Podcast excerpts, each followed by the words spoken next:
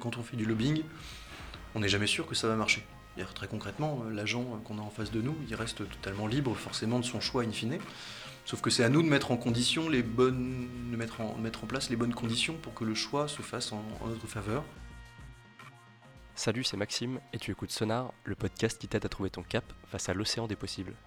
Aujourd'hui, je reçois Jacques Orjubin. Jacques s'occupe de la communication et des relations publiques au GICAN, le groupement des industries de construction et activités navales. Concrètement, le GICAN s'apparente à un lobby dont l'objectif principal est de défendre les intérêts de l'industrie navale française. Jacques a rejoint cette organisation après une formation au CELSA, la grande école de communication, et plusieurs expériences liées au secteur de l'industrie, d'abord en France au sein d'un ministère, et ensuite à la SNCF, en Afrique subsaharienne. Dans ce podcast, on a parlé de son parcours, de son intérêt pour le milieu industriel, et de la réalité parfois obscure du métier de lobbyiste. J'espère que cet épisode te plaira, et je te souhaite une très bonne écoute.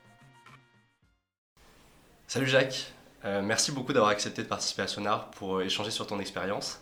J'ai une première question concernant, assez générale concernant ton parcours.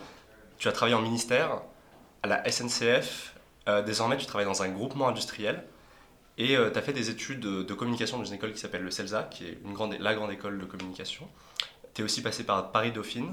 Est-ce que tu pourrais expliquer quel est d'après toi le fil rouge de ton parcours jusqu'à présent? Alors salut Maxime, merci beaucoup pour, euh, pour l'invitation. Très heureux de pouvoir parler de mon parcours aujourd'hui. Euh, effectivement, j'ai fait pas mal d'expériences différentes, euh, mais je dirais que le fil rouge, c'est avant tout d'essayer d'approfondir les choses. moi, j'ai commencé, c'est-à-dire que j'ai fait une hypocagne, une cagne BL, donc lettres et sciences économiques, et j'étais très intéressé par la forme des choses, par les messages, par la meilleure manière de déployer un message et de faire dire des choses euh, pour des entreprises, pour des institutions publiques. Voilà, c'était des choses qui m'intéressaient. On était en pleine, euh, à l'époque, en pleine période électorale, en pleine période de manif aussi, donc il y avait pas mal de choses qui se jouaient sur le théâtre public. Et c'était des choses qui en prépa m'intéressaient, toute, toute cette bataille de l'opinion, la bataille de la communication. Et je me disais que j'avais envie de partir directement dans le concret après la prépa pour étudier ces choses-là étudier quelque chose qui était un peu à la confluence de l'économique, du social, de la philosophie, des sciences du langage aussi, enfin voilà. Et du coup, je suis parti au CELSA. Et j'ai eu l'opportunité, euh, lors de ma première année au CELSA, de faire un stage au, cabinet du secrétaire d'État au transport à la mer et à la pêche. Alors, le cabinet du secrétaire, du secrétaire d'État au transport à la mer et à la pêche, c'était pas forcément un, choix, euh, un choix plein, parce que la question m'intéressait certes, mais bon, c'était pas non plus mon, cœur, euh, mon cœur de, de, ma passion. Et donc, moi, c'était davantage le côté institution publique qui m'intéressait, qui m'intéressait là-dedans. Et en fait, j'ai découvert un, c'est là que j'ai découvert un secteur qui, euh, qui m'a passionné, qui m'a passionné complètement. Et j'ai eu l'occasion d'y revenir ensuite, euh, deux ans après, pour, pour faire du travail de fond. Donc ça veut dire que mon premier stage, je l'avais fait sur la partie relations presse et communication du secrétaire d'État à l'époque. Mmh. Et ensuite, on, m'avait rappelé, euh, donc deux ans après, pour avoir un CDD et travailler, passer sur du fond de dossier, du coup sur une partie qui était, euh, qui était euh, davantage sur le fond de dossier taxi VTC. Et donc c'est-à-dire qu'on avait une, un texte de loi à préparer. Euh, avec, en lien avec Bercy, avec le ministère de l'Intérieur, avec, avec le ministère des Transports aussi. Et donc là, c'était vraiment du travail de rédaction de loi, du travail de négociation politique aussi auprès, des, auprès du Parlement, auprès des autres administrations. Et donc, euh, et donc j'ai pu, pu investir un petit peu ce, ce fonds-là. Comme je te l'ai dit, j'ai fait, fait le CELSA, et donc c'est essentiellement un travail sur la forme des choses. Euh, et je me suis rendu compte que si je faisais pas non plus un effort et un travail d'apprentissage sur le fond des dossiers, sur ce qui était vraiment dur et parfois aride aussi dans les dossiers, j'arriverais jamais à bien mettre en forme le message. C'était important de comprendre le, fond pour, pour, bien mettre en forme.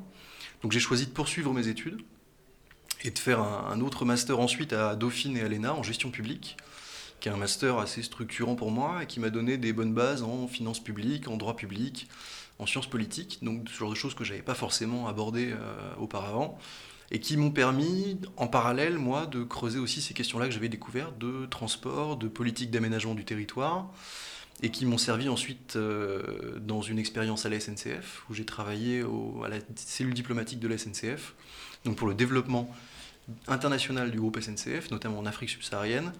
Et aujourd'hui, je travaille dans un groupement d'industries de construction navale, donc qui rassemble 190 industriels de la filière navale, en tant que délégué communication et relations publiques. Donc je reviens à la communication, sauf que c'est là où moi je vois l'avantage aussi d'avoir eu cette expérience-là avant et d'avoir cette double formation.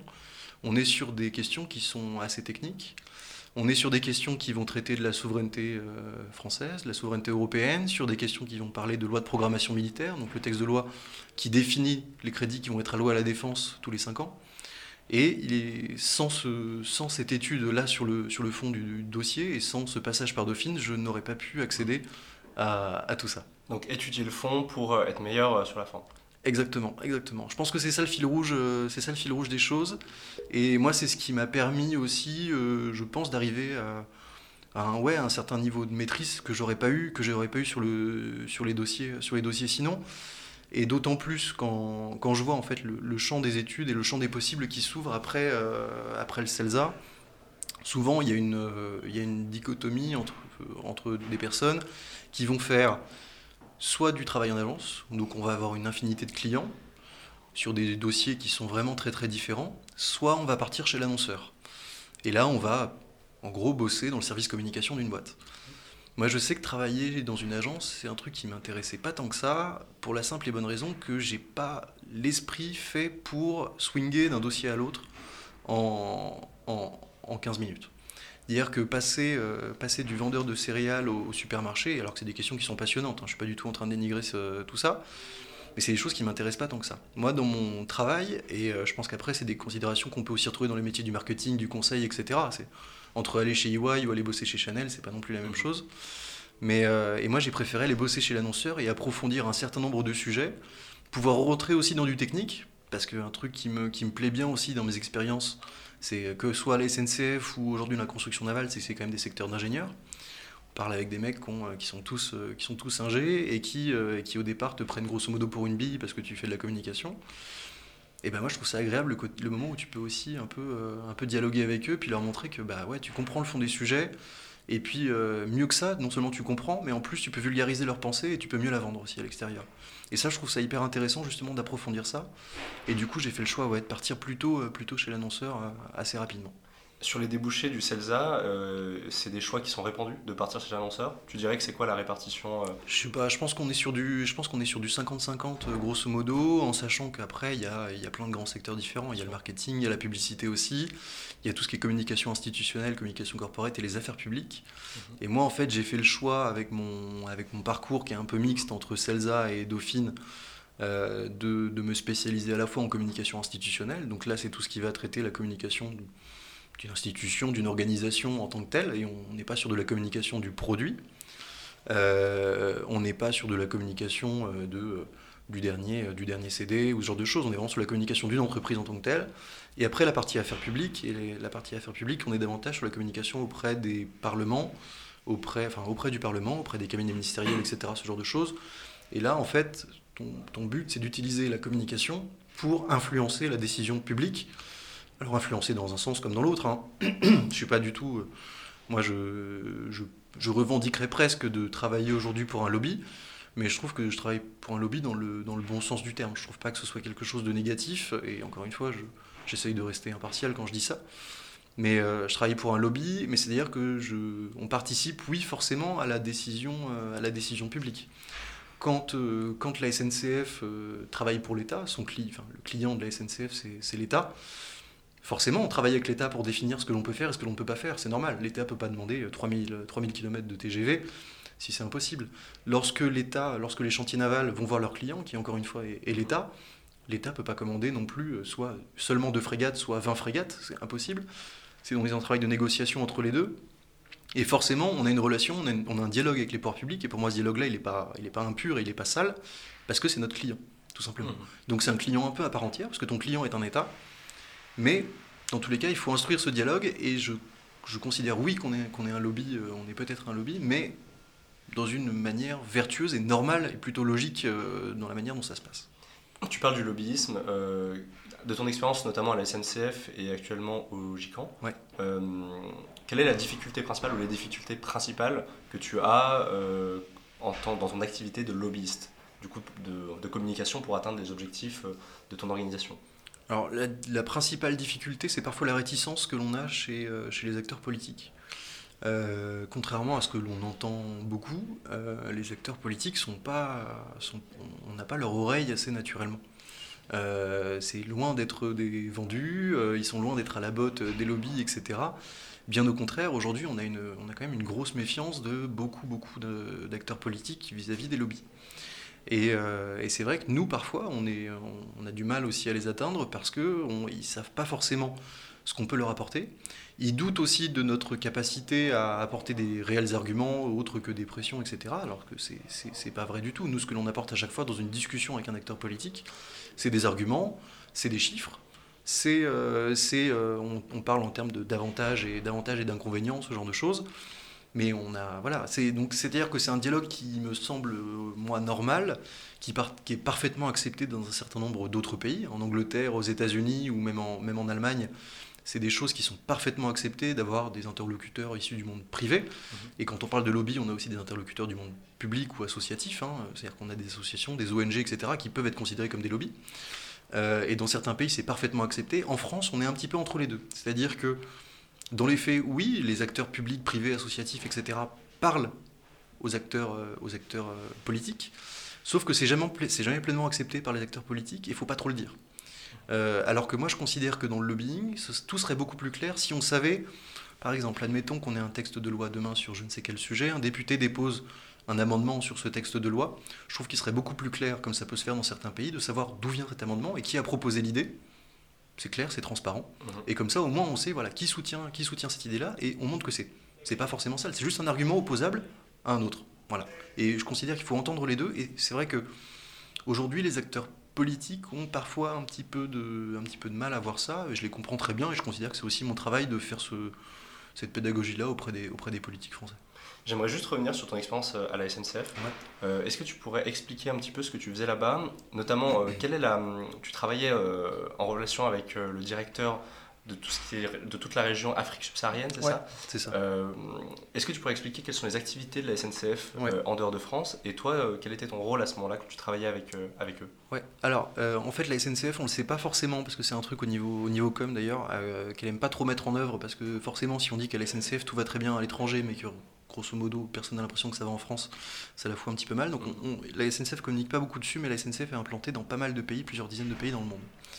Euh, que ce soit en Afrique subsaharienne, en Asie aussi, euh, en Amérique. Hein, ils, font le, ils font le métro de Boston par exemple, euh, Amérique du Sud, enfin à peu près partout dans le monde. Quand c'est comme ça, en fait, ça passe par. c'est toujours un État qui est client, ou alors une collectivité locale, ça peut être une ville, une région, etc. passe un appel d'offres pour disposer d'un réseau de tramway, disposer d'un réseau de bus, d'un réseau de métro, ce genre de choses. Donc là, on a deux choses. On a un appel d'offres sur le matériel roulant, donc en gros l'infrastructure, et on a un appel d'offres pour la partie exploitation in fine. Et la SNCF, du coup, répond à cet appel d'offres aux côtés de euh, la RATP, de son concurrent euh, ensuite euh, coréen, de son concurrent britannique, de son concurrent allemand, etc. etc. Donc quand c'est comme ça, un processus d'appel d'offres, c'est un processus qui est assez long, évidemment, parce qu'on parle d'infrastructures qui sont hyper structurantes pour des pays, et notamment en Afrique subsaharienne, où c'est des pays en développement. Donc quand ils ont une infrastructure de transport, ils sont partis pour 60, 70 ans, euh, parfois 100 ans avec cette même infrastructure. Et donc la SNCF dépose une, une offre technique et financière, qui est donc quelque chose de technique, c'est quelque chose de très technique sur la durée d'exploitation, sur euh, les contrats, sur ce, genre de choses. Et une offre financière, tout simplement, c'est le prix. Et là, on en revient à ce que je te disais tout à l'heure sur la partie lobbying. Vu que ton client est un État, forcément, tu as un dialogue aussi qui est autre. C'est-à-dire qu'un État, il ne va pas choisir, euh, il va pas choisir l'offre de la SNCF ou l'offre euh, de son concurrent euh, coréen comme il choisirait mhm. des, de la paperasse ou, des ordinateurs pour ses administrations. on n'est pas sur le même type d'achat pour un État. Et donc forcément, tu as une action de lobbying aussi à mener. Action de lobbying qui se mène à deux niveaux en réalité, et c'est là où j'intervenais en partie. As une action de lobbying qui arrive en fait à la fois auprès des autorités du pays, et donc là, c'est aller voir les différentes autorités pour leur présenter de manière un petit peu plus valorisante, parfois qu'une offre technique et financière, l'offre de la SNCF. Et puis auprès des autorités, françaises aussi, parce qu'aujourd'hui, on a le ministère des Affaires étrangères notamment, qui a repris toute la compétence du développement économique français à l'international, et donc qui est chargé de valoriser aussi les offres françaises à l'international lorsqu'il y a un appel d'offres international, pour que les offres françaises soient sélectionnées devant les offres, devant les offres étrangères. Donc en fait, on a un double dialogue qui se met en place quand c'est comme ça. Si on prend l'exemple d'un pays euh, sur lequel, je ne sais pas, par exemple le Sénégal, on a un dialogue qui se met en place entre la SNCF et l'État du Sénégal, par exemple. Et puis en parallèle, on a, un, dialogue qui se met en place entre l'État français et l'État du Sénégal, de la même manière. Et en fait, avec ces deux dialogues en parallèle, c'est à nous aussi de les organiser. C'est-à-dire qu'on organise forcément le dialogue entre la SNCF et l'État du Sénégal. Et puis en même temps, on doit nourrir aussi l'État français pour qu'il puisse nous aider à gagner cet appel d'offres.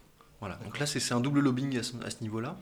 Et donc nous, ensuite, très concrètement, enfin moi, très concrètement ce que je faisais, c'était qu'en fait, on actionnait des leviers donc on actionnait, euh, on actionnait des contacts que l'on avait au sein du ministère des Affaires étrangères, au sein de l'Agence française de développement, en sein de Business France, ce genre d'organisations euh, publiques, qui sont chargées de la promotion des offres françaises à l'international et des produits français à l'international, pour tout simplement leur passer des éléments de langage, euh, des notes, organiser des réunions, ce genre de choses. Voilà, histoire de mettre en place en fait les conditions de la réussite. C'est-à-dire que quand on fait du lobbying, on n'est jamais sûr que ça va marcher. Très concrètement, euh, l'agent euh, qu'on a en face de nous, il reste totalement libre forcément de son choix in fine. Sauf que c'est à nous de mettre en de place les bonnes conditions pour que le choix se fasse en, notre faveur. Donc ça peut être les bons argumentaires passés au bon moment, la, bonne personne, euh, la bonne personne qu'on peut lui faire rencontrer. Ça peut être aussi tout simplement faire venir le ministre des Transports du Sénégal en France et puis lui montrer, lui montrer la qualité de nos infrastructures et la qualité du réseau, etc. Parfois, ça suffit aussi si nos concurrents ne le font pas. Voilà, c'est ce, genre de choses.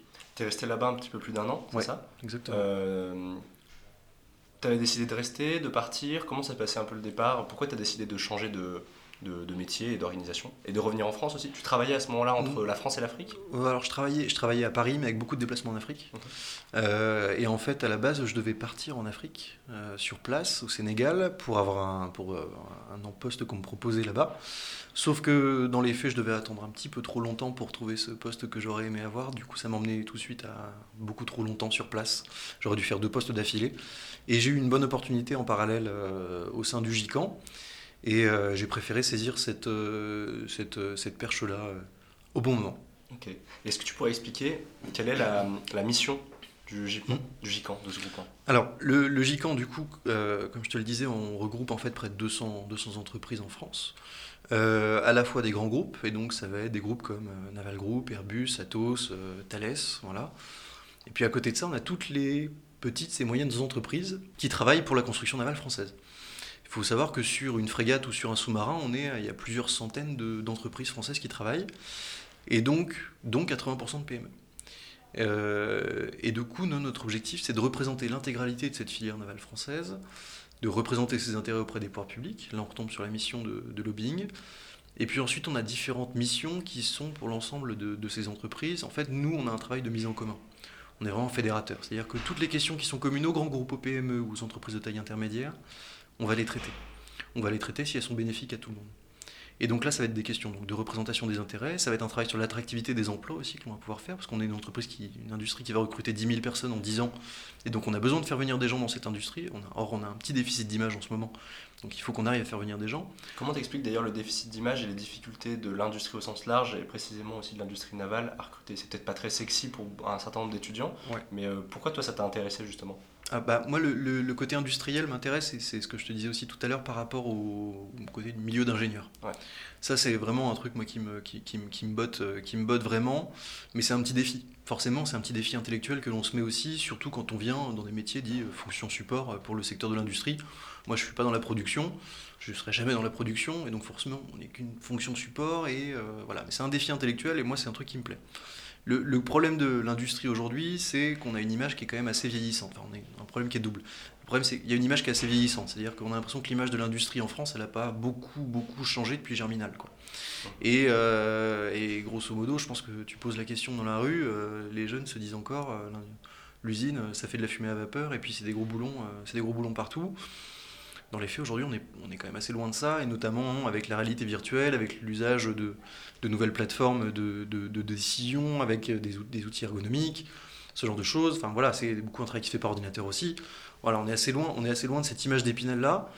Et après, après, faut pas se leurrer aussi dans l'industrie et pour tout ce qui est métier de production euh, aujourd'hui, on a eu aussi un déficit de, d'éducation et de formation à un moment donné. C'est-à-dire que on peut pas on peut pas s'étonner qu'il y ait plus de, mecs qui sortent de CAP, euh, de mecs ou de filles d'ailleurs, qui, qui, sortent de CAP euh, chaudronnerie ou soudeur si personne n'envoie ses enfants faire un CAP. Enfin, si tout le monde veut faire un bac plus 5, même des bacs plus 5 qui, qui, parfois ne servent à rien, il ne faut pas s'étonner qu'il n'y ait, pas de, plus de CAP ou juste de, de bons bac plus 2 pour, pour faire marcher des usines. Enfin, voilà, c'est aussi un problème sans doute qu'on a eu sur la formation en France, qui est en train de changer parce qu'on a une vraie prise de conscience aujourd'hui, parce que l'industrie reprend aujourd'hui en France. Là, pour, depuis la première fois depuis des années, on a construit plus d'usines qu'on en a détruit euh, en France. Donc aujourd'hui, voilà, je pense que il va y avoir peut-être un petit peu plus de paquets sur, euh, sur l'industrie, sur la formation au métier de l'industrie. Et puis surtout, euh, surtout que c'est quand même des. Enfin, je sais pas. Pour moi, on, parle beaucoup aujourd'hui d'une fracture sociale en France et de, de deux France qui se mélangent plus forcément, de euh, des bacs plus 5 urbains d'un côté versus les non diplômés ruraux de l'autre, les gilets jaunes. Enfin, j'invente rien, mais gilets jaunes, l'archipel français de Jérôme Fourquet, etc. Tout ça, c'était sa thèse dans, dans son livre bah, l'industrie euh, et une usine, c'est quand même le, un rare endroit de travail où peuvent se côtoyer des mecs, euh, des mecs qui n'ont pas le bac et qui ont juste un CAP soudeur, et puis le directeur d'usine qui est polytechnicien et, euh, et qui, a fait X et, les ponts, quoi. Et ça, je trouve ça, enfin, ça, je trouve que c'est bien. Et l'usine aujourd'hui est un vrai lieu où il y a un brassage, il y a un brassage social. Tu parles à plein de niveaux différents.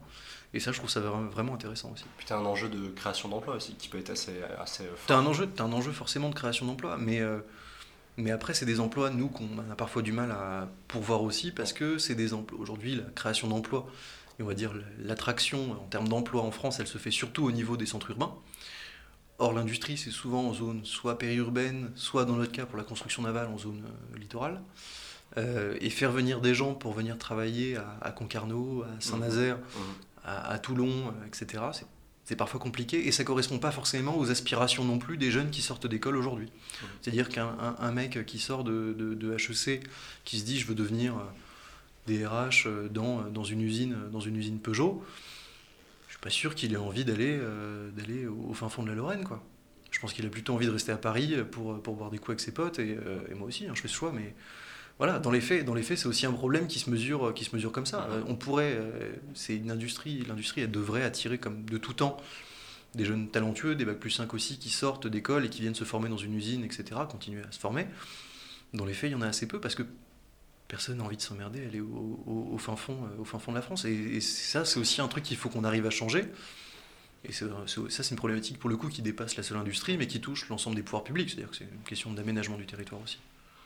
Toi, ton rôle en tant que communicant, on a parlé un peu de en quoi consistait le lobbying euh, de manière concrète. Mmh. Euh, et j'imagine que tu n'as pas du tout une journée type et pas du tout des semaines type. Mais euh, je voyais avant d'enregistrer le podcast que tu parlais d'un communiqué de presse qui est paru aujourd'hui concernant le GICAN et l'industrie navale. À quoi ressemblent un peu tes journées?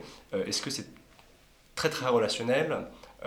Beaucoup de rencontres, beaucoup de mise en relation, l'image du coup d'un un peu d'épinal qu'on peut se faire de, la mmh. communication? Est-ce que c'est différent de ça? Ça ressemble à quoi? Bah, en fait, euh, on est un peu entre les deux. On est un peu entre les deux parce que c'est-à-dire qu'effectivement, dans une journée de délégué communication euh, du GICAN, il y a beaucoup de relationnel, il y a beaucoup de, de discours auprès de gens, il y a beaucoup de, euh, de gens qu'on rencontre, à qui on passe un message, voilà, on doit, on doit les voir, et quand je te dis passe un message, ça passe un message, voilà, assez politique ou ce genre de choses, et voilà, effectivement, faut le faire. faut le faire. Et, et ça, c'est la partie forcément hyper intéressante, hyper intéressante du job, et là, on est vraiment sur de la du relationnel, comme tu dis, ouais, la, et de la mise en relation. Et après, à côté de ça, parce qu'on reste jamais qu'une petite équipe, nous aussi au sein du groupement, on est un syndicat professionnel, c'est pas, c'est pas énorme. C'est aussi un truc agréable d'ailleurs, c'est que bah, faut forcément aussi mettre un peu les mains dans le cambouis. C'est-à-dire que si moi je m'occupe pas de faire les brochures et de m'occuper des réseaux sociaux du GICAN, etc., bah, personne ne le fait. Mmh. Donc, euh, et moi j'aime bien faire ce, ce, grand écart, ce grand écart total entre des choses qui sont euh, assez stratégiques ou assez d'assez haut niveau, et puis euh, pouvoir être le matin à, l'Assemblée nationale devant euh, plusieurs députés avec des industriels de la construction navale française pour défendre un dossier, etc., ce genre de choses. Et puis bah, l'après-midi, bah, juste tu, tu, reçois et tu vérifies les impressions de ta dernière brochure pour savoir si t'as pas une coquille, mmh. si c'est pas une coquille à la con, et parfois t'en as. Mais voilà, c'est vraiment, tu fais le grand écart dans tes journées, et c'est un truc qui est assez agréable, et c'est aussi l'avantage d'être dans une petite équipe c'est que tu fais un petit peu tout, euh, c'est que tu fais un petit peu tout aussi. Moi j'aime, moi j'aime bien faire ça. Ouais, c'est un peu opérationnel aussi. Euh, ouais. et quelle est la porosité que tu as entre ce métier de communicant et aussi le fait de travailler dans une industrie et d'autres métiers ou d'autres industries? Est-ce que, j'imagine que tu es épanoui dans ton travail actuellement et que tu n'as pas prévu de changer dans les, dans les quelques prochaines semaines ou prochains mois, forcément de travail, mais vers quoi ça, éventuellement ça t'ouvre euh, en termes de parcours derrière, est-ce que ça t'ouvre, j'en sais rien, vers la politique, vers le fait de rejoindre un groupe industriel euh, qui fait partie du groupement euh? Bah, très honnêtement, très honnêtement, je pense qu'il y a plusieurs, il y a plusieurs portes qui peuvent s'ouvrir après. C'est-à-dire que moi, le syndicat professionnel, on va pas se mentir aussi, lorsque j'ai eu cette opportunité-là, c'était aussi parce que c'était aussi assez stratégique. Concrètement, délégué comme d'un syndicat pro, on est forcément au contact de minimum 200 boîtes, et sans doute, sans doute beaucoup plus voilà, c'est quand même assez agréable de se dire qu'on va être euh, voilà, connu de, plusieurs centaines de boîtes. Euh, du coup, il y a plusieurs débouchés possibles, effectivement, et en plus, au GICAN, on a la chance d'être à la confluence de plusieurs mondes différents, c'est-à-dire qu'on a toute la sphère maritime. Donc là, on va englober toutes les entreprises de l'industrie maritime française, en général, pas seulement de la construction navale, mais on va parler aussi des armateurs, de l'offshore, on va parler des énergies marines renouvelables, etc. Tout ce, tout ce genre d'entreprises. On a aussi toute une sphère qui va être plutôt la sphère défense, et donc là, ça va englober tout ce qui est à la fois naval, aérien, et puis aussi terrestre. Et puis on a une sphère qui est plus industrielle, effectivement, le monde des usines, où tu as à la fois la construction navale, mais aussi euh, l'automobile, etc., ce genre de choses. Et donc, effectivement, ça fait un bon logiquant et sans doute une bonne tour de, une bonne tour de contrôle pour voir un petit peu plus loin. Et puis, euh, et puis le jour J, euh, le jour J pouvoir, pouvoir aussi partir vers d'autres, horizons, dans tous les cas, le temps venu. Intéressant. Euh, écoute, je pense qu'on a couvert pas mal de sujets. Euh, toi, est-ce qu'il y aurait des choses qui te paraissent importantes ou intéressantes dont on n'aurait pas parlé? Ou est-ce qu'il y aurait un conseil que tu aimerais donner à euh, des étudiants ou des personnes tout simplement qui écouteraient le podcast? Ouais, alors moi j'ai un conseil effectivement qui a plutôt, qui a plutôt bien marché pour moi, donc donc, je partage. Bah ouais, je sais pas, moi j'en suis content, donc, donc, autant le dire aux autres. Non, moi j'aime bien la question, l'idée de se spécialiser aussi, c'est-à-dire que moi j'ai fait mon parcours académique en euh, communication, sciences politiques, euh, voilà, euh, très bien. En revanche, sur mes expériences pro, je me suis assez rapidement spécialisé sur la question du transport. Et, que ce soit au ministère, à la SNCF, je le retrouve aussi, aussi au, GICAN dans la construction navale. donc cette question de transport, je l'ai toujours eu un peu en filigrane au fil de mes expériences. Et en fait, du coup, je me suis fait une spécialisation qui n'existait pas dans, mon, dans ma formation. Et, en fait, du coup, maintenant, j'ai ces deux verticales, à la fois académiques et puis ensuite de mes expériences pro, qui, mes expériences pro, en fait, où j'ai trouvé un créneau qui me plaisait et où je commence à connaître, euh, connaître pas mal de monde. Et donc, à partir de là, bah, voilà, je suis un peu positionné sur ce truc-là. Si tu penses en termes stratégiques et purement carriéristes, euh, c'est excellent. Si tu penses en termes d'apport aussi personnel et d'intérêt que tu peux y trouver, si tu trouves le, le bon filon, c'est passionnant, quoi. C'est passionnant d'approfondir des, questions comme ça.